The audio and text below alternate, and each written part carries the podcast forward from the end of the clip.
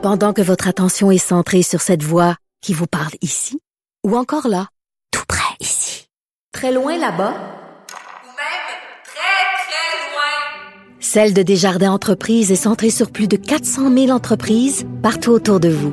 Depuis plus de 120 ans, nos équipes dédiées accompagnent les entrepreneurs d'ici à chaque étape pour qu'ils puissent rester centrés sur ce qui compte, la croissance de leur entreprise.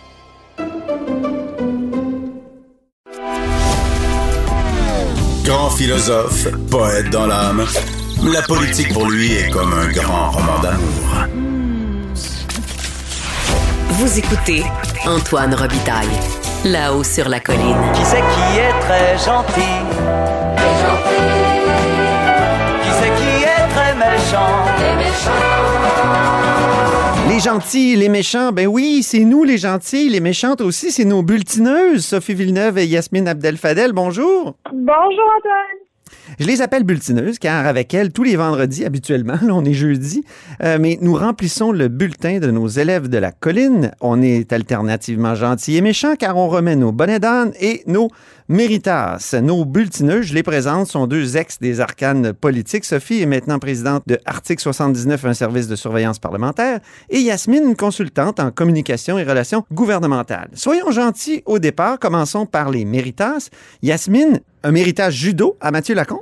Mathieu Lacombe, ministre de la Famille, député de Papineau. Euh, je lui donne un méritage cette semaine. Je pense qu'il l'a mérité. Pourquoi? Parce qu'il est constant. C'est plus sa constance qui le fait sortir du lot qu'autre chose. Il s'est bien défendu aux questions de Marc Tanguay, qui est son vis-à-vis libéral et critique en matière de famille. Et on dirait bien qu'il est en train de relever son pari, euh, Mathieu Lacombe. Euh, on dirait qu'il est déjà en train de nous annoncer de 600 places en garderie qui ont été créées. Et il le fait aussi, euh, il, explique finalement sa position, comme je le disais tout à l'heure, avec constance, mais aussi avec empathie. Tu sais, il était d'accord avec Marc Tanguay euh, que ça n'avait pas de bon sens que des parents. Oui, c'est un besoin- judo que tu donnes. C'est intéressant parce qu'il a Ah. fait du judo avec la question de Marc Tanguay qui était très touchante. C'est des lettres de parents qui, au fond, écrivent à des CPE, des garderies pour dire Hey, mon, mon enfant, il est super gentil, prenez-le, s'il vous plaît. Ça faisait pitié. Oui, Sophie. J'ai j'ai jamais douté de la sincérité de Mathieu Lacombe dans son intention de vouloir fournir. Tu sais, le, gars, il comprend la réalité des parents. Il y a deux jeunes enfants. Je pense qu'il a été nommé là pour ces raisons-là, puis il veut que ça marche. Il s'est heurté à la lenteur du paquebot du ministère. Mais j'ai jamais douté de sa volonté. Après, est-ce qu'il va réussir à s'imposer? Ça, ce sera à suivre. Yasmine, un dernier mot sur le judo? Ben, Mathieu, Mathieu Lacombe, là, je pense qu'il incarne une, une belle dose de fraîcheur au sein du gouvernement. Quelqu'un qui s'exprime euh, très bien, Oui. qui est très fluide et convaincu.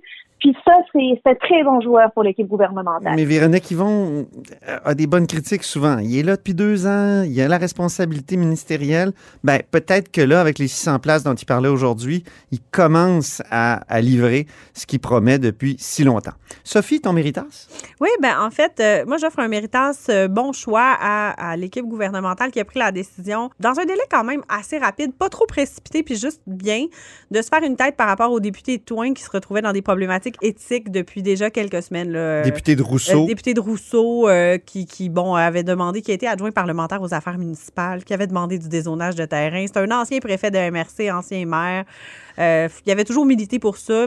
Il y avait apparence d'eux, il y a du moins apparence d'eux. Là, il y a enquête. Oui, il est sous enquête de l'UPAC. Euh, exact. là, il y a enquête de l'UPAC, il y a enquête de, de, de, de la commissaire à l'éthique. Pour de son organisme aussi, le, Sa femme, la SPCA, puis Non, c'est ça, exact. Fait que là, ça commençait à s'accumuler, donc de l'exclure du caucus, là, euh, méritas, euh, bon choix éthique euh, pour le gouvernement. Ouais, peut-être un mot, il y a bon choix, bon choix. Je, je pas tout à fait d'accord. Tu sais, ça c'est comme imposé. Tu sais, ils n'avaient pas le choix que de faire ça et que de l'exclure. Rappelons, rappelons-nous que la semaine dernière, le leader du gouvernement disait que c'était quelqu'un qui s'impliquait dans sa communauté. Et quelqu'un qui s'implique dans sa communauté, on ne devrait pas y taper ses mains. Ben, visiblement, ils ont changé d'idée cette semaine, et tant mieux. C'était- poche comme argument. Soyons vilains, vilaines maintenant. Yasmine Bonnet-d'Anne, confusion. Confusion cette semaine, particulièrement aujourd'hui dans le message gouvernemental quant au déconfinement et ensuite le confinement de certaines régions du Québec. Ben, Québec, Lévis, Gatineau passent au rouge foncé, là, tu sais, dans les 50 nuances de rouge. Euh, eux, ils passent euh, dans un ascenseur émotif. On passe du restaurant à la fermeture des écoles, des gyms, des, euh, des, des commerces non essentiels. Ça n'a pas de bon On sens. s'y attendait pas. Ouais, non, en plus, il neige à plein ciel à Québec. Non, non, non, mais on, on- tu sais, je- en fait, c'est que ça n'a pas de bon sens. Ce qui n'a Mm. pas de bon sens, c'est pas tant de fermer. Là. Tu sais, Là-dessus, je pense qu'ils ont pris une décision qui s'imposait, ça va. Mais ce qui n'a pas de bon sens, c'est qu'il y a deux jours, on se faisait dire par le, le sous-ministre Eh euh, à la santé publique, le docteur Arruda, Mhm. qu'il n'y avait pas panique en la demeure, qu'il n'y avait pas raison de paniquer avec les variants, qu'il n'y avait pas ci, qu'il n'y avait pas ça. Puis 24 heures après, on fait un 180, puis là, il faut fermer les écoles, fermer les secteurs essentiels. Wow! Hum. Sophie, y a confusion, toi aussi. Ah, Mais con- pas, pas, pas au gouvernement? Ben, Toi, tu donnes un bonnet d'âne aux oppositions Parce aussi. que la confusion, elle est de part et d'autre. Parce que Dominique Anglade, au début de la semaine, ce qu'elle demandait, c'est qu'on on réouvre les écoles à tout le monde à temps plein. qu'on on était dans, dans du déconfinement. euh, la semaine dernière, puis au début de la semaine, cette semaine, Dominique Anglade était sur une position de déconfinement. Puis là, on reconfine, puis ça va pas encore assez vite, ou c'est pas encore assez, ou c'est pas. Tu sais, c'est qu'à un moment donné, il faut être magnanime. Et moi, je pense qu'un chef de l'opposition euh, ou un, un parlementaire de l'opposition qui ne sait pas être magnanime et savoir à quel moment doser ses interventions perd de la crédibilité. Donc, il faut faire attention. Je m'excuse, mais j'ai rarement vu un chef de l'opposition magnanime. S'il est trop magnanime, euh, c'est sa gang qui lui dit qu'il est trop gentil. Il gagnera à l'aide des fois. Ah, OK. Pour gagner en crédibilité, moi, j'ai ben, j'ai vu des chefs de l'opposition avoir de la difficulté à se créer une crédibilité parce que justement, ils criaient souvent trop fort. Ah oui. Tout le Yasmine, peut-être là-dessus, sur les oppositions? Ben, ben c'est difficile à dire. Pourquoi? Parce que l'opposition n'a pas accès aux chiffres que les gouvernements ont, n'a pas des projections que, le sur lesquelles le gouvernement se base pour prendre des décisions. Donc, évidemment que quand que Dr Arruda euh, et euh, M. Dubé et M. Legault nous disent il n'y en a pas de problème, tout est sous contrôle, ouvrons les écoles, ouvrons les restaurants, ouvrons les gyms, ben, on se demande pourquoi euh, le plan de déconfinement ne comprend pas X, Y, Z. Mais par contre, là, à un certain moment, quand on se rend compte que le, ils sont pris par surprise et qu'ils nous annoncent quelque chose complètement à l'opposé de ce qu'ils nous disaient la veille, Ouais. ben on change de position puis on se dit attends, sur quoi se base-t-il pour prendre des décisions Mais les oppositions, là, je pense à Enrico Ciccone, à Paul Saint-Pierre Plamondon, ils ont réclamé l'ouverture, la réouverture des sports. Marois Risky, quand les élèves retourneront-ils à l'école? Monsef Ben oui. Deradji, hey, les restaurants, là, on n'aurait jamais dû fermer ça. Pascal Bérubé n'était pas d'accord avec sa santé publique. Il semble qu'il y a tellement d'exemples où les oppositions ont réclamé euh, finalement des confinements. Puis là, ben, aujourd'hui, c'est franchement, le gouvernement a, a- a reconfiné trop Mais, tard. Donc, mais le il- gouvernement a une partie de la responsabilité Ben là-dedans, oui. dans le sens où il souffle le chaud et le froid. Est-ce qu'il aurait dû avoir un débat d'urgence là-dessus, Ah, Sophie oui, Villeneuve, oui, toi euh, qui on- connais bien les coulisses parlementaires? Moi, j'ai trouvé que la demande de débat d'urgence ce matin était. Parce qu'il y en a eu une, il faut le rappeler exact, euh, aux auditeurs, ouais. par le leader de l'opposition officielle, là, André Fortin. Qu'est-ce que ça fait un débat d'urgence à l'Assemblée nationale? C'est qu'on vient débattre pendant deux heures d'un sujet euh, qui, nécessite un- une discussion de nature urgente. Donc, c'est vraiment comme ça, ça s'appelle comme ça, puis c'est exactement ce que ça fait. Et c'est un, deux heures où les oppositions peuvent se lever, obtenir des réponses de la part de la partie gouvernementale sur un sujet urgent. Puis, c'est pas un outil parlementaire qui est utilisé très souvent, mais quand la situation l'impose, l'exige, comme aujourd'hui, je ne vois pas de bonnes raisons que le président, parce que c'est le président de l'Assemblée nationale qui tranche au niveau de la pertinence de la tenue d'un tel débat. Alors, je ne vois pas aujourd'hui, outre des raisons partisanes, le fait que ce débat n'ait pu se tenir. D'un point de vue parlementaire, les critères étaient là. Le président a rendu une décision Oui. sur cette demande. On aurait dit que cette décision-là avait été écrite au cabinet du premier ministre. Ah oui, hein? Oh! Bonnet d'âne euh, Ah, bonne d'âne à François Paradis. à François Paradis. On le donne. Très bien. On reste méchant, vous savez? On reste méchant. Yasmine, bonnet d'âne, irresponsabilité. Irresponsabilité donnée à Gabriel Nadeau-Dubois, qui est parti un peu trop loin, encore une fois, euh, dans sa question, en période de questions. Je le mets en contexte et on- les partis d'opposition dénonçaient finalement le est-ce que c'est un mensonge? Est-ce que c'est une inexactitude du ministre Roberge, ministre de l'Éducation, quant à la méthodologie euh, utilisé pour euh, détecter puis finalement euh, euh, mesurer la qualité de l'air dans les écoles.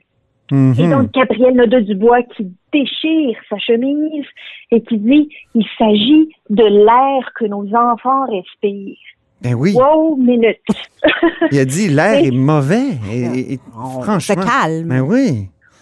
Alors, on peut-tu s'entendre que nos enfants sont pas en train de, de suffoquer dans les écoles québécoises? Ils sont pas dans une mine d'amiante. Poussons, mais poussons égal. Sophie Bonnet-D'Anne, perte de pédale. Ouais, je ferais une- comme une mise en contexte ici. Puis je pense que tout le monde là, au Québec actuellement est un peu sur les dents. Je pense que tout le monde vit des situations un peu difficiles, mais je pense qu'il y a un certain décorum à, à respecter à l'Assemblée nationale. Puis depuis quelques semaines, le leader du gouvernement, Simon Jolin Barrette, a perdu ce décorum-là, a perdu son calme. En fait, je trouve qu'il perd les pédales. Il a hurlé tantôt dans l'Assemblée nationale. J'étais là, moi. Puis je te dis, on a fait un saut. J'étais physiquement dans les tribunes des journalistes. J'ai regardé Rémi Nadeau. Là, on a fait, mon Dieu. Non, non, mais on se rappelle qu'il y a deux semaines, il a assommé son bureau. Il a donné un coup de poing sur son bureau. Là, il hurle comme un perdu dans l'Assemblée. na- Calme-toi. C'était Euh, fou. Va faire un petit jogging. On- euh, je- oui, c'est ça. Simon Jolin Barrette, là. On je comprend qu'il ait été Oui, oui. fâché parce que Marois Risky, qui venait de poser une question, avait euh, quand même, euh, je je dirais, euh, mettons en contexte, Marois brisé deux règles. Oui, c'est ça. Mar- deux règles. Elle avait dit, où est Jean-François Roberge? Il est absent, alors qu'elle savait très bien où il était. Ah oui, c'est elle qui a exigé la tenue d'États généraux sur l'éducation. Ça s'est pas appelé comme ça. Sommet on a appelé ça un sommet sur l'éducation. Un sommet bizarre, là. C'était un sommet à huis clos, mais ça fait rien. C'est pour ça qu'il n'était pas là. Tout le monde le savait. là. Le Elle sommet se déroule euh, aujourd'hui. Elle sait que c'est pour ça qu'il n'est pas là. Elle est là, puis elle reproche son absence. Bon, OK, ça, Puis reprocher l'absence? c'est pas permis par les règles de l'Assemblée Ben oui. nationale. Tout ministre peut se substituer. C'est ce qui fait en sorte que c'est tout à fait légal d'avoir une équipe A, une équipe B, parce que même en temps normal, un ministre peut être absent, puis n'importe quel de ses collègues. Donc, il y avait de quoi être fâché, mais il y a des maudites limites à se fâcher de même. Ah non, mais je veux dire, euh, il a perdu les pédales. Bonnet d'âne. Yasmine, un autre bonnet d'âne, mais là, langue de bois. Oui, je sais. Aujourd'hui, on est très fort sur les bonnets d'âne, mais tu sais, les députés et les ministres, là, ils nous ont pas laissé le choix cette semaine, il faut le dire. Ils ont l'air ben, d'avoir besoin de repos. Absolument. Mais Sylvain Roy, le très sympathique député du Parti québécois du comté de Bonaventure, il demande à ce qu'on ait une clause Québec pour notre bois d'œuvre. Est-ce qu'il, euh, je me demande est-ce que le PQ est au courant de l'impact d'une telle clause finalement sur euh, notre commerce extérieur? Est-ce qu'ils savent que concrètement on va diminuer les exportations, qu'on va pas respecter nos engagements en matière de commerce international, que ça ne va pas contribuer à rééquilibrer notre balance commerciale? C'est trop simpliste, c'est trop facile que de dire Hey, nous, on est les premiers à avoir besoin de notre bois d'œuvre, il faut qu'on soit approvisionné avant de pouvoir exporter. Me semble que c'est plus compliqué, plus important que ça. Bien. Puis il y a eu des réponses de M. Dufour, le ministre à qui on a remis plusieurs bonnets d'âne ces dernières semaines. Puis pour une fois, c'était ça se tenait un petit peu. C'est hein? correct. C'était un peu bancal, mais ça se tenait. C'était correct. Oui, mais tu sais, les, les attentes sont tellement pas élevées qu'il suffit d'avoir juste une réponse correcte pour qu'on se dise Ouais, il y a une bonne semaine cette semaine. Nos attentes sont faites. Sophie, peut-être un bonnet d'âne mensonge, mais on en a parlé un peu. Jean-François oui, Roberge. Oui, oui, non, c'est ça, exact. Euh, ben, en fait, il faut que je le dise, là, puis Jean-François Roberge, on lui a envoyé plusieurs bouées de sauvetage. là. Ça fait de nombreuses fois. Euh, On lui a même donné des méritas. on- bon, oui, oui, on lui a donné des méritas, puis Jean-François Roberge a de belles qualités. Mais Jean-François Roberge fait preuve de beaucoup d'entêtement. Fait preuve de beaucoup d'entêtement et pense qu'il a raison. Ça joue de mauvais tours, tout ça. Hmm. Mais vous savez quoi? Assez de méchanceté. C'est Pâques. Soyons gentils. En terminant, c'est Sophie qui sera notre lapine de Pâques, notre fée des cocos. Méritas, questions incisives. la lapine de Pâques. un peu. oh là là. Euh, oui, question incisive. En fait, euh, on le sait, euh, on, on a vécu au Québec, puis c'est, pas un sujet dont on doit rire du tout, donc je, je Et me non. ramène, je reviens. De- depuis des semaines, on vit féminicide par-dessus féminicide. Et Mégane Perry, qui est députée du Parti québécois, porte-parole en matière de conditions féminines, s'est levée à l'Assemblée nationale pour demander cette semaine. On annonce de l'argent, là, ça serait le temps que l'argent descende. Oui. Puis elle n'a pas encore eu de réponse satisfaisante. Puis dans la catégorie des conseils gratuits qu'on vient donner, il serait temps qu'on arrête de répondre aux problématiques en créant des comités. Puis qu'on arrête de se réfugier dans des réponses où on a dit qu'on crée- on a créé un comité.